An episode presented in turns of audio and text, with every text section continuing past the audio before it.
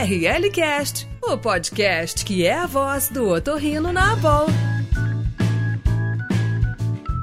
Olá, bem-vindos ao ORLcast, o podcast da Associação Brasileira de Otorrinolaringologia e Cirurgia Cérvico-Facial, a nossa ABOL. Eu sou a Roberta Pila, atualmente secretária da Educação Médica Continuada, sou médica aqui de São Paulo. E hoje a gente tem um time super bacana para falar com a gente sobre um tema realmente muito importante nessa que é a nossa semana da voz. Vou convidar primeiro a Luciana Miwa para conversar com a gente, para dar oi. Oi, Lu, tudo bem? Oi, Roberta, tudo bem? Eu sou a Luciana Miwa, otorrinolaringologista do Hospital Universitário de Brasília e diretora de eventos da ABLV. Este será um espaço para troca de experiências, trazendo sempre aspectos das vivências relacionadas a temas otorrinolaringológicos. E hoje nós falaremos sobre a voz profissional, um tema muito interessante e que merece toda a nossa atenção. Nossa, isso aí. Hoje, essa semana realmente está cheia de, de eventos e informações e, e campanhas muito bacanas. E para isso a gente trouxe então duas convidadas super ilustres, que é a Adriana e a Natasha, que vão falar um pouquinho disso e vão conversar com a gente sobre essas,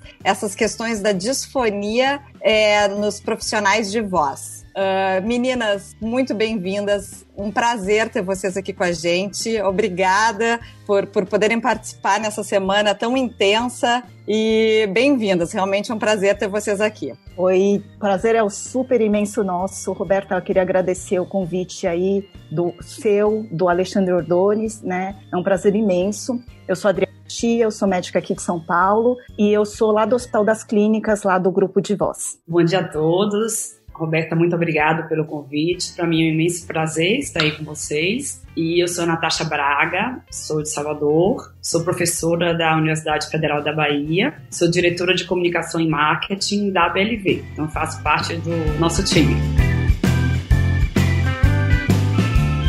Bom, vamos começar então fazendo uma pergunta, enfim, um pouco básica assim. Quem é o profissional da voz? Então, o profissional da voz é todo aquele trabalhador, né, vamos dizer assim, que utiliza a voz como ferramenta primária na sua atividade laboral. Mas acho que tem uma coisa interessante que eu queria comentar aqui com vocês. Tem uma classificação que é uma, uma classificação do Kaufman de 91, que ele considera as profissões, então ele divide as profissões, né? Então as profissões, então a gente tem o nível 1, que seriam as, uh, os, as profissões de elite vocal, então são aqueles os cantores, os advogados, então que eles mas principalmente a gente vai falar realmente dos cantores, dos atores, que eles precisam de uma qualidade vocal muito especial e que qualquer alteração vai levar ele a, a prejudicar, vai a sua atividade laboral. O nível 2 seriam aqueles, aqueles profissionais que utilizam a voz, mas que eles, eles podem ter algum grau de alteração vocal e que eles conseguem ter a atividade laboral, eles conseguem fazer né, a atividade laboral mesmo com uma alteração pequena, que vão ser os professores, os oradores, os políticos, os profissionais é, de call center, por exemplo, os operadores de telemarketing, que eles não precisam de uma qualidade vocal muito importante. E aí o nível 3 e o nível, nível 4 são profissionais que, na verdade, eles usam a voz, mas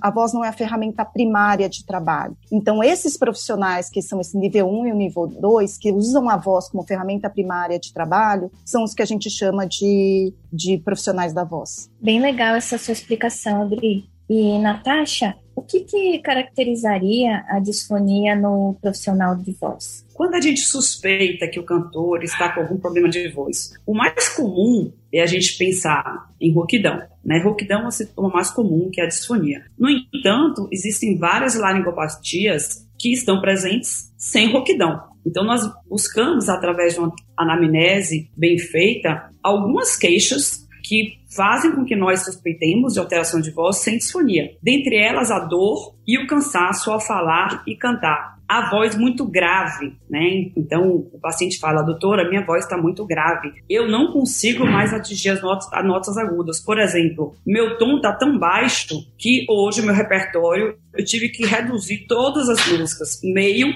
a um tom por conta da minha voz, que está muito grave. Eu não consigo mais cantar essas três músicas porque eu não consigo mais atingir os agudos. Outra queixa é a voz fraca, com dificuldade de projeção. Então, hoje, doutora, eu não consigo projetar. Eu tenho que gritar muito para as pessoas conseguirem me ouvir. Outra coisa são as falhas e as quebras, né? Elas podem acontecer tanto na mudança de registro, ou seja, na mudança de registro de peito para a cabeça, né? Pode existir essa quebra. Então, quando ele vai crescendo, né, aumentando o tom da voz, ele pode chegar um momento e quebrar. Ou então ele pode ter quebra ao longo da música, né? Em algum tom mais agudo ou em algum tom mais grave, ele pode ter quebras. Essas quebras são importantes para a gente tentar depois analisá-las e comparar com o nosso exame estroboscópico. Uma outra queixa importantíssima é a voz anasalada. Nós temos dois tipos. Uma é aquela típica do resfriado, da rinite, do desvio de septo, que é essa voz aqui, né? Que é denasal ou hiponasal. É o paciente gripado. Mas a voz nasalada pode ser uma voz hipernasal, ou seja, tem escape da boca para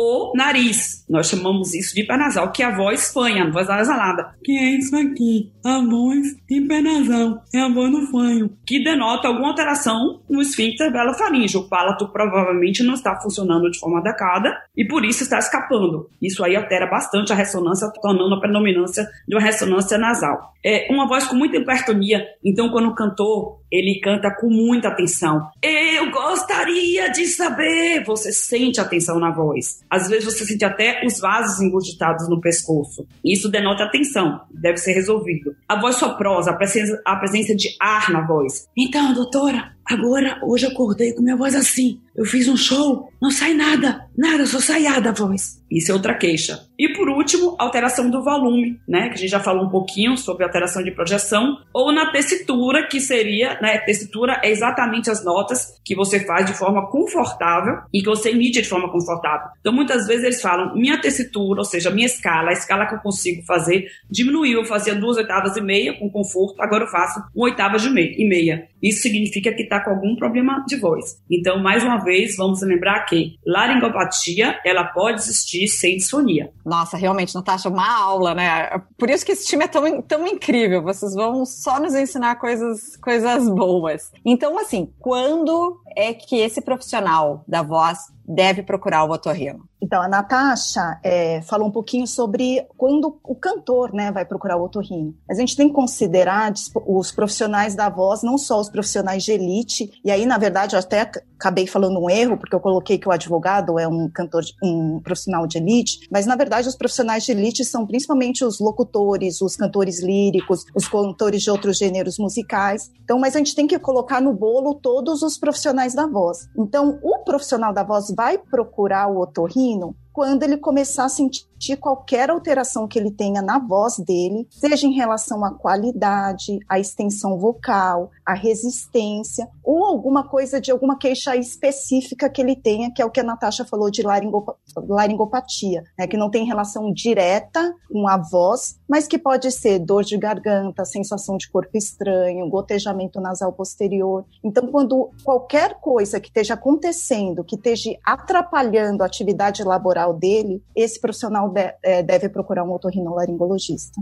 Legal, Adriana. E Natasha, você já falou bastante desses problemas, talvez de ajuste, às vezes de técnica, né? Mas com relação a, aos profissionais da voz, especificamente com os cantores, quais as principais causas de rouquidão que você encontra? Sem dúvida nenhuma, Luciana, a principal causa de rouquidão é o abuso vocal. Então, muitas vezes eles gritam para aumentar a projeção, eles fazem emissões de alta demanda, como drive, sem treino, é, tem que ser um treino, na verdade, específico. Eles cantam por muito tempo sem fazer intervalo ou sem se hidratar, não bebem água gelada. Muitas vezes eles usam até bebida alcoólica, o uísque, gargarejar com uísque, ou tomar um pouquinho de uísque para relaxar e para cantar. Eles não usam headset, nem nenhuma proteção acústica para evitar a competição sonora. E, então, sem dúvida não, a principal causa da rouquidão é o abuso. Agora, tem também as laringites virais, né, que são os resfriados, que são realmente é, comuns. A presença de lesões nas pregas vocais podem ser lesões fonotraumáticas, como nódulos e pólipos. E também podemos ter as alterações congênitas da laringe, né, que elas começam a aparecer, começam a causar disfonia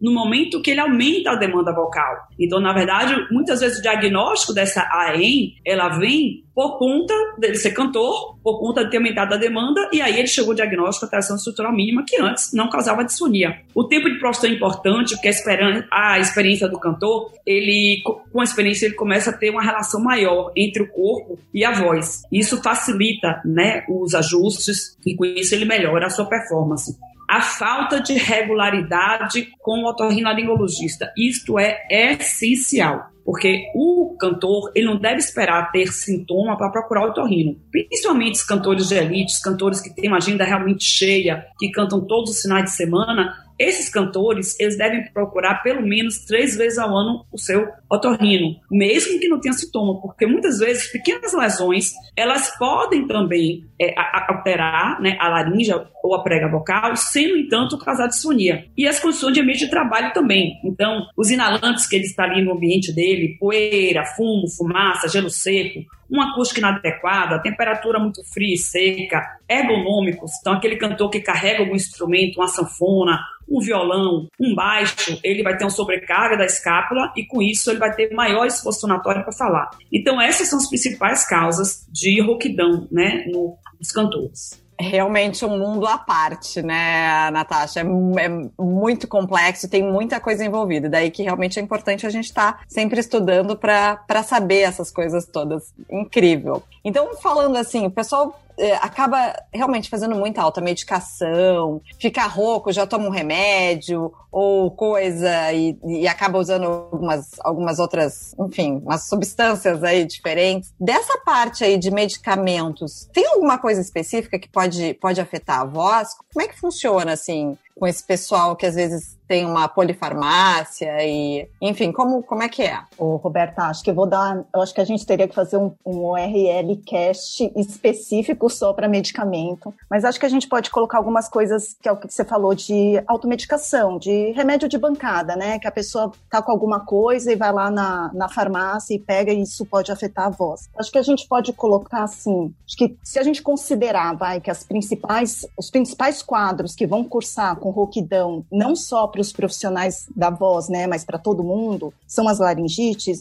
que vêm sempre associadas a um resfriado. O principal remédio de bancada são esses remédios é, pra, antigripais, né? E aí a gente tem que tomar muito cuidado, porque muitos deles, né, vai ter um antihistamínico de primeira geração, e aí, não, não, vou citar nomes, mas a maioria tem de primeira geração, né, que são a, a dexclorfenamina e a clorfeniramina, que são os, os antihistamínicos de primeira geração. Vão ter cafeína, né, que tem um também são secativos, né? Então, tanto o antihistamínico quanto a cafeína pode desidratar as pregas e ter uma, as pregas vocais e ter uma ação de diminuir, diminuir a viscosidade, diminuir o muco e aí causar um ressecamento. que mais? Dentre os antialérgicos, né? nos quadros gripais, eu acho que tem que dar preferência aos de segunda geração, das gerações mais novas, que aí a gente tem a, lorata, a loratadina, e tomar cuidado quando eles estão associados a descongestionante, né? Porque o descongestionante também vai ter uma ação bem, um efeito bem secativo, na, tanto na mucosa nasal quanto na laringe. Outros medicamentos de farmácia aí, aspirina, que vai predispor, então, aspirina anti-inflamatório, que você vai ter uma predisposição a ter sangramento, hemorragia. Então, pacientes, por exemplo, que estão com a, laringe já inflamada, vão tomar um, alguns dias de aspirina e às vezes vão cantar, podem eventualmente ter um fator de risco a mais aí para para ter sangramento dentro da corda vocal. E Adriana, além dos medicamentos, os hormônios, por exemplo, variações do ciclo menstrual, ou às vezes alterações hormonais, hormônios da tireoide, é, hormônios sexuais, você acha que eles também interferem na voz? Ó, oh, eu já estudei algumas vezes isso, assim, e a literatura não é muito conclusiva em falar que o ciclo menstrual pode ter uma alteração em relação à voz. Então, tem alguns estudos que falam que na fase lútea, né, ou na fase pré-menstrual, o paciente tem uma queda abrupta de estrógeno e progesterona, né, principalmente os profissionais de elite, e aí eles têm dificuldade aí em atingir notas mais agudas agudas. Mas o, o realmente é, é, bem inconclusivo, sabe? Tem estudos que falam que não tem variação e tem estudos que falam. O que a gente sabe é que a corda vocal tem receptores para o hormônio feminino. Né? Então, alguma variação deve existir. Né? Se essa variação ela vai se repercutir, né, na refletir na, na qualidade vocal, os estudos são bem uh, não conclusivos. Em relação à questão hormonal de, da tireoide, é principalmente pelo hipotiroidismo, pela falta do, do hormônio tiroidiano. E o que acontece, na verdade, é que é bem gradual, né? Então, a progressão é, do mixedema, né, que é a deposição dos, dos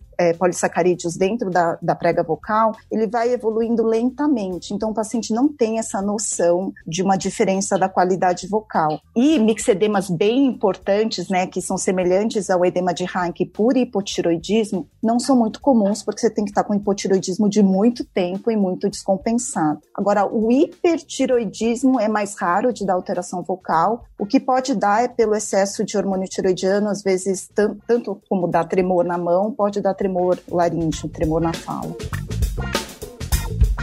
Você está ouvindo ORL Cast.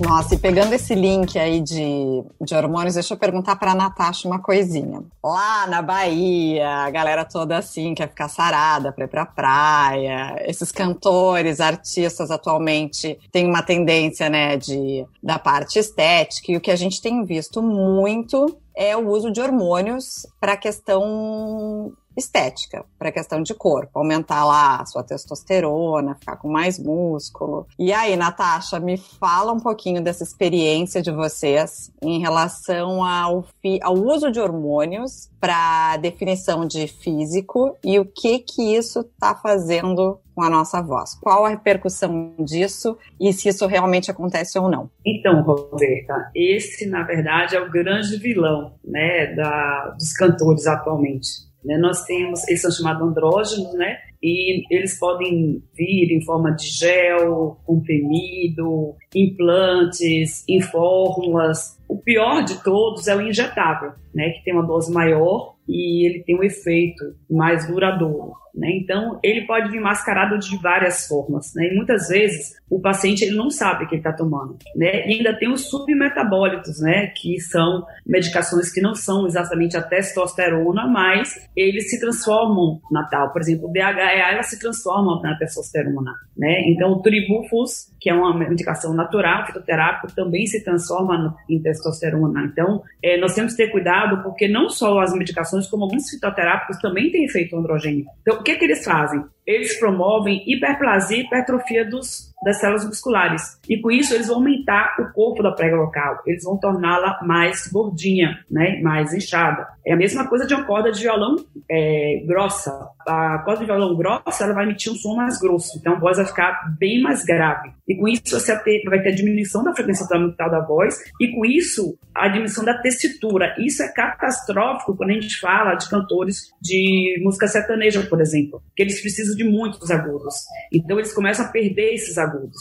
E isso é muito importante. Ele fala, doutora, minha tessitura encurtou. Eu não consigo mais cantar nota aguda. Meu grande sucesso, eu não consigo mais cantar. E infelizmente, a depender da variação individual, da dose, de tempo de exposição desse remédio, ele pode ser irreversível. Então, muito cuidado. Né? Eu acho que toda fórmula deve ser vista, principalmente se é profissional da voz, toda forma, a medicação ela deve ser vista, deve ser discutida com o otorrino, você deve avaliar o risco-benefício, deve conversar com o paciente, o paciente também conversar com o médico que prescreveu, ou nutricionista, etc., que prescreveu, para ver né, realmente se vale a pena, se vai reduzir a dose, se vai suspender, o risco-benefício do uso dessas medicações. Né? E o nome dessa tipo de voz é a voz virilizada, e nós chamamos isso de antrofonia. Nossa, tá muito interessante isso, e é uma coisa realmente bem atual, né, Natasha, que a gente tem visto muito muito, assim, incrível. Essa questão do, das fórmulas, dos hormônios, é uma questão bem complexa mesmo, porque às vezes o médico que prescreve não tem esse manejo como a gente tem da voz, né, do, do profissional. Mas, é, Natasha, de uma forma geral, é, como você avalia no seu consultório os pacientes com queixas vocais? É, você tem uma rotina ou depende do tipo de profissional? Você tem alguma conduta diferente para cada tipo de é, profissional da voz? Então, geralmente quando o paciente chega no consultório, eu já começo a ouvir a voz, né? Então, eu já começo a fazer uma análise, uma análise perceptiva auditiva. Então, vou ouvindo a voz, a articulação, a projeção, como é que ele fala, se ele tem pausa, se ele faz ataque vocal brusco, se ele respira para falar, como é que está essa coordenação pneumofonoarticulatória, como é que está a qualidade vocal, e aí eu uso muito GRBASI, tem um aplicativo no celular que facilita, então facilita a minha análise perceptiva auditiva, e aí hoje eu tenho, né, uma, um, um paciente que eu estou ouvindo a voz, e vou começar a conversar com ele sobre a sua disfonia, sobre o seu problema de voz, né, que não, não é, necessariamente pode ser uma rouquidão. É essencial aqui na anamnese a gente tente puxar o máximo possível de alterações hormonais e puxar essa questão dos remédios. Qual é a dica que eu falo? Eu pergunto assim: é, você ingere qualquer coisa pela boca? Você usa alguma forma, algum comprimido, algum suplemento, algum pó? Você utiliza algum implante, algum chip? Você usa algum gel? Porque com isso, tem muitas coisas que eles não sabem que é medicamento. Tem muitos que façam, falam que o, o suplemento ou fitoterápico não é medicamento. Então eu pergunto muito para ter certeza do que é que ele está usando. Isso é uma coisa fundamental. E eu faço anamnese, pergunto qual é a queixa, e aí depois eu crio mais ou menos uma suspeita diagnóstica. A partir dessa suspeita diagnóstica, agora sim, está no momento da gente examinar o paciente. Porque tem que ter uma analogia entre o que você ouve a anamnese do paciente e o que você vai encontrar na laringostroboscopia. Porque se isso não bate, ou você errou no primeiro, ou você errou no segundo. Então é muito importante que a gente faça essa analogia. Então, se você, na sua história, está pensando em nódulo ou em pólipo unilateral, chega lá no seu exame e vê dois cistos imensos, alguma coisa está errada. Então é muito importante que exista essa analogia. Então eu avalio por meio da laringostroboscopia e, quando necessário, eu faço a nasofibroscopia funcional. É, esses exames de consultório são realmente fundamentais. E aí a gente vem para a parte da otorrino. No consultório, Adriana, vale ter, todo mundo ter estroboscopia? É mandatória para fazer a avaliação desses pacientes profissionais de voz? Ou só uma laringoscopia bem feita ou uma nasofibro é, são suficientes? Uh, como é que funciona com a gente no consultório? Eu acho que para um otorrino geral que está atendendo e que aí a maioria dos pacientes vão vir de novo com um quadro mais específico de inflamatório, acho que uma laringoscopia convencional seria suficiente. Mas para quem trabalha, acho que com um profissional de elite mesmo, que seriam aqueles profissionais de os cantores, os locutores, né, que você que qualquer alteração sutil interfere na, na atividade laboral deles, é, é mandatório ter estroboscopia. Então, a estroboscopia te fornece algumas informações valiosas no atendimento desses pacientes que a laringoscopia convencional não, não, não te dá. E Adriana, a Natasha já comentou um pouco, mas na sua rotina você utiliza algum registro da qualidade da voz, como análise perceptiva auditiva, como escala de RBAS ou RASAT, ou você utiliza algum programa de análise acústica? Programa de análise acústica eu não utilizo, né? Então, se o paciente vem a maioria desses profissionais da voz, eles têm um coaching de uma fono, né? Então essa fono vai fazer a gravação da voz. O que eu faço é que na gravação, até para a gente ter um, uma, um, monitoramento, na gravação do vídeo de laringoscopia, eu faço um vídeo externo com ele falando as frases, por exemplo, do KPV, contando até 10 e fazendo o E prolongado, o E suave, o E grave, o E agudo. Então, gravação de câmera externa mesmo. Uh, faço a laringoscopia, faço a estrobo e acho interessante, né, fazer análise perceptiva. Eh, eu tenho mais, uh, até pela minha formação lá do HC, a gente acaba fazendo o GRBAS e utiliza uh, nesses profissionais da voz o VHI. Utilizo, acabo utilizando, tem versão português, né? Então utilizo o VHI, que é o Voice Handicap Index, e que tem o, o VHI 10 e o VHI 10 para cantor, para quando a gente utiliza para para cantor. Natasha, fazer alguma coisa diferente? Não, basicamente a mesma coisa. E a escala que eu uso é GRBAS-I e análise perceptiva auditiva. Eu gravo em microfone normal, vai para o endodide. Geralmente, sempre esse paciente tem um fonoaudiólogo e ele faz a análise perceptiva auditiva. Agora, eu uso aquele aplicativozinho no celular que eu gosto muito, que é o GRBAS, né? Que ajuda, às vezes, ajuda, eu gosto, para mostrar ao paciente, sabe? E a às vezes ele fala, doutora, eu não estou rouco, eu não estou ouvindo. Eu digo, eu estou ouvindo sua rouquidão, mas ele não está ouvindo. E aí eu mostro, ó, tá vendo como você está rouco? Eu explico o que é o GRBAS, ele vê que ele está rouco, aí ele aceita a rouquidão. É mais para ter uma, na verdade, uma comunicação melhor com o paciente. Que dica incrível é essa aí, Natasha, desse aplicativo aí. A galera vai querer saber mais sobre isso, hein? é, é, é um aplicativo de iPhone, é um aplicativo, é o GRBAS, é um aplicativo de iPhone, RBAS. Excelente. Ó, pessoal, vamos lá, pegar essa dica aí. E, e, em relação a, a, essas queixas, diagnóstico, o pessoal hoje chega muito vindo já com, com pseudodiagnósticos ou diagnósticos, né, ditos pelo outro, ou às vezes até pelo fono, pelo. Enfim, como é que funciona quando chega dizendo assim, doutora, tô rouco porque eu fui no, no fulano de tal e ele me disse que eu tô com refluxo? E aí, Dri, o que, que a gente faz quando o paciente vem dizendo que tá com refluxo? A refluxo, gente, refluxo é um capítulo tão grande em cantor. Acho que a gente sempre tem que tomar cuidado para não ter um. Aí eu tô de novo no inglês, em um overdiagnostic. Uma, a gente tem que tomar realmente cuidado para não culpar o refluxo de tudo. E esses pacientes vêm muito, então, de novo, encaminhados, que aí fazem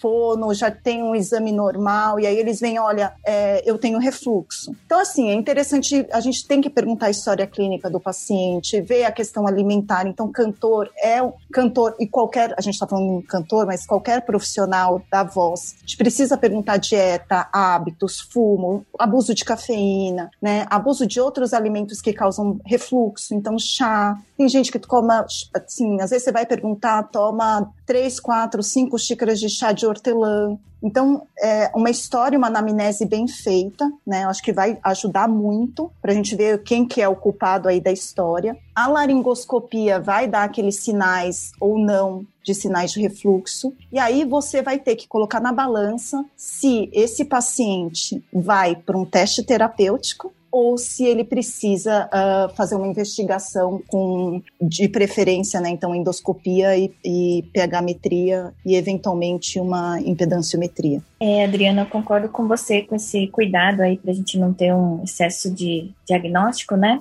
Mas, Natasha, se você tiver realmente uma alta suspeita de refluxo, né? Quais os cuidados e tratamento que você indica e você encaminha sempre para o gastroenterologista quando tem essa forte suspeita? Então, Luciana, se o refluxo for leve, apenas aqueles sintomas comuns, né? Insônia, tosse, pigarro, globos e com a laringite posterior, normalmente eu tento orientar o paciente em relação a condições, né, em relação a hábitos alimentares, né, que são as medidas não farmacológicas. Se esse paciente persiste com sintoma, a gente tenta rever essas medidas não farmacológicas e a questão da dieta. Né? Se mesmo assim persistir, a gente pode tentar com IBP. Já nos casos mais moderados graves, pacientes com granulações, com hiperkeratose, com ladite crônica hiperplásica, que aí já tem um risco de câncer de laringe, aí realmente, além das medidas não farmacológicas e de hábitos alimentares, eu também introduzo sempre o IBP duas vezes ao dia. Uma coisa importante em relação a fazer endoscopia. É, existem alguns alertas para você pedir ou não endoscopia, né? Endoscopia não dá o diagnóstico da refluxo laringofaríngeo. Mas assim, se o paciente for maior de 40 anos, se ele tiver com adenofagia ou disfagia, se ele estiver perdendo peso, com anemia, com hemorragia digestiva, esse é um sinal de alerta. Ó, vamos fazer endoscopia, que talvez esse paciente tenha alguma alteração. Em relação a encaminhar para o gastro, eu geralmente encaminho para o gastro se eu tiver suspeita de alguma alteração de motilidade digestiva, se ele tem um refluxo gastroesofágico muito severo, com muitos sintomas que falharam com o meu teste terapêutico, quando eu tenho alguma suspeita, que não seja só refluxo faríngeo, quando eu tenho suspeita do refluxo alcalino, ou seja, usou BP, não resolveu nada, foi aliado, pode ser um refluxo alcalino, pode ser um refluxo gasoso, talvez valha a pena fazer impedância pedametria, vou encaminhar para o gastro. Ou quando eu estou em dúvida se esse paciente é cirúrgico ou não, encaminho para o gastro ou para o cirurgião do aparelho digestivo, para que ele possa indicar ou não fonoplicatura. Na verdade, em vários momentos, o gastroenterologista ele trabalha em parceria comigo. Em relação às medidas dietéticas, né, a gente sabe muito, mas é tentar fracionar a dieta, projeta evitar alimentos condimentados, picantes, evitar cafeína, bebida alcoólica. tabagismo, tentar fracionar, é, comer três horas, não comer três horas antes, antes de dormir, evitar alimentos é, picantes, leites e derivados, reduzir o estresse, reduzir o peso. Então, assim, existem vários alimentos que causam gases, como cebola, alho, é, repolho, os próprios refrigerantes, eles causam mais refluxo porque ele tem gás. Então, tudo isso são medidas, né, que todos nós já sabemos que elas são medidas importantes para evitarmos o refluxo laringofaríngeo. É realmente é uma questão de, de mudança comportamental, né, quando a gente fala nessas, nessas questões todas, assim, são hábitos de saúde fundamentais, assim, e a gente realmente, como médico, tem que sempre promover a saúde, né, é realmente importante. Aí, a questão dos alimentos sempre fico, fico questionando e a gente recebe um monte de paciente dizendo que ah, ficou rouco e aí acabou usando mel, própolis, usou essas, essas, essas coisas meio alternativas assim. E aí, que, que, que, qual é o queridinho da vez e o que que não funciona ou funciona dessas coisas? Qual é o que que a gente pode dizer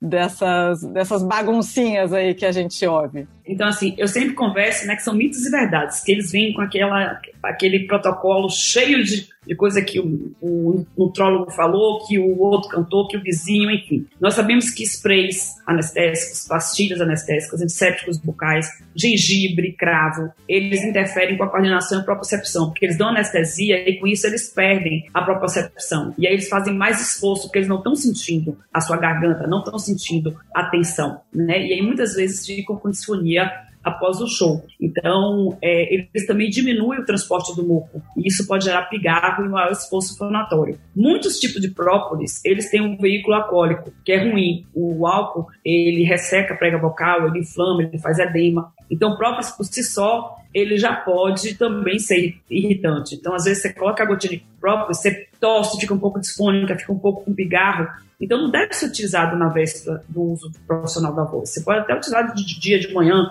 para ajudar a imunidade, mas não no momento que você vai exercer a sua voz de forma profissionalmente. Mel, chocolate, iogurte, derivados de leite aumentam muito o muco e aumentando o muco podem dar pigarro e também aumento do esforço fonatório durante a performance. Medicamentos, fórmulas, implantes, hormônios fitoterápicos, tudo isso já foi falado aqui e devem ser é, conversados e, e evitados sempre que possível uma dieta equilibrada, fracionada, de acordo com a demanda do profissional da voz. Então, por exemplo, é, o profissional de alta demanda, como um, um, cantor que é puxador de trio, ele usa muito TA, é um registro de peito, né? Então, o TA é o TA ele é altamente fatigável. Então, para você conseguir manter um cantor cantando 4 a 6 horas, você tem que dar um suporte de glicose maior. Então, eles usam muito carboidrato de gestão rápida. E isso é condicionado pelo nutricionista, pelo fonoaudiólogo, ele vai fazendo isso, ele vai se hidratando com isso ao longo do percurso. Já, por exemplo, um cantor de MPB, ele vai usar água, né, água simples, água é, normal, natural, e vai conseguir bem, ir bem, né, porque não tem tanta demanda, né. E a maçã é muito boa. A maçã é ótima para ser usada antes do show, porque ela tira o muco, ela dá uma limpada na garganta, então ela é muito boa. E por último, né, o que, é que você deve fazer antes de cantar? Comer uma comida leve, né, nada de alimentos gordurosos, nada de feijoada, preferência com um pouco de carboidrato, uma proteína, sem fritura, para você poder ter um aporte de glicose, porque lembrar que os nossos músculos precisam de glicose para trabalhar. Então a gente tem que se alimentar bem, né, mais ou menos umas três horas antes da performance. Na verdade, essas, o própolis que as pessoas gostam tanto de usar existem, existe sem álcool e tem que tomar muito cuidado com florais, sabe? Que também é outra, outra coisa de moda, que eu já vi profissionais da voz, inclusive, usando esses florais de tomar várias gotinhas por dia e que você ia ver a concentração de álcool era 50%. É uma coisa assim, você tá tomando, você tá pingando álcool Zulu na garganta, né? Toma cuidado mesmo. ORL Cast, o podcast da boa. E, Natasha, além dessa questão da alimentação, você que tem muita experiência com cantores de alta performance, você dá alguma orientação ou preparo vocal para o cantor antes de turnês de grande demanda, como o carnaval, por exemplo? Então, é, normalmente, né, a gente faz bastante, a gente chama isso de preparo vocal. Então, o cantor vai ao consultório, faz uma anamnese detalhada, analisa a qualidade vocal para ver o grau de disfonia A partir daí eu vou fazer a laringoscopia. Posso também complementar com a nasofuncional para ver se tem alguma alteração de função, se tem hiperconstrução de banda, se tem muita tensão de língua. Muitas vezes o fonoaudiólogo pode estar presente, pode fazer alguns exercícios no momento. Então, neste, nesse momento, eu vou chegar a um diagnóstico. Depois disso, eu preciso saber qual é a demanda do cantor. Se ele vai fazer camarote duas horas, se ele vai puxar trio de três horas, se ele vai puxar trio de cinco horas, se ele vai puxar trio aqui ou lá, num local que tem muita poeira e todo mundo sabe que é ruim. Então, eu preciso saber qual é a demanda dele, quantos shows ele vai fazer, quantas horas e qual é o intervalo. Então, se ele faz trio num dia e show no outro, ele está intervalando, isso é bom pra gente. Mas se ele faz três dias seguidos de trio, isso é ruim. Então, assim, eu sempre falo que o tratamento é totalmente individualizado e tem pacientes, sim, que requerem uma medicação, né, uma medicação profilática, preventiva, para não ter disfonia. Algo importantíssimo também é a participação do fonoaudiólogo. Né? Então, esses pacientes, eles precisam também do acompanhamento fonoaudiológico, né, para que o edema é, reduzam. E aí eles usam, né, tudo, né? Eles usam tudo, eles usam todos os equiparados, usam gelo, usam laser, usam TENS, é, usam vários vibradores. Então, tudo isso aí envolve né, o preparo vocal, não só antes, mas também durante o carnaval. E saindo um pouco da, da parte de cantor, assim, indo para os outros profissionais, por exemplo, professores, sei lá, telemarketing, professores, quais as dicas que a gente pode dar para, assim, como médico, para esses profissionais que trabalham com a voz e que não é exatamente cantor, nem, enfim, nem esses líricos ou de alta performance ou de os popular, enfim, popular que, que canta em show. Dri, o que que tu acha? Acho que a primeira coisa é tentar manter uma vida saudável, né? Uma boa saúde geral, acho que é o primeiro primeira coisa, dormir bem. Esses professores, eles têm um nível de estresse super grande. Eu já digo que, assim, todo mundo fala da, da questão da pandemia, mas é, deles estarem mais em casa, mas o, o trabalho deles e o, o nível de estresse em aula online para eles é muito maior, né? Então, não é questão, assim, aumenta muito a questão do estresse. Então, tentar diminuir de alguma forma o estresse. Beber bastante líquido. Na verdade, o ideal é água mesmo, em torno de seis a oito copos por dia, comer bem, evitar comidas muito condimentadas, comidas que causam refluxo, tomar cuidado com cafeína, é, bebida alcoólica, né? E a questão dos alimentos, acho que tem muitos alimentos que para algumas pessoas não fazem diferença nenhuma, né? Então a questão do leite, do chocolate, pode não ser um fator importante e aí para esses esses pacientes, uh, teoricamente eles não não precisariam evitar numa numa questão de atividade laboral. Obviamente que qualquer excesso é prejudicial porque vai aumentar o refluxo.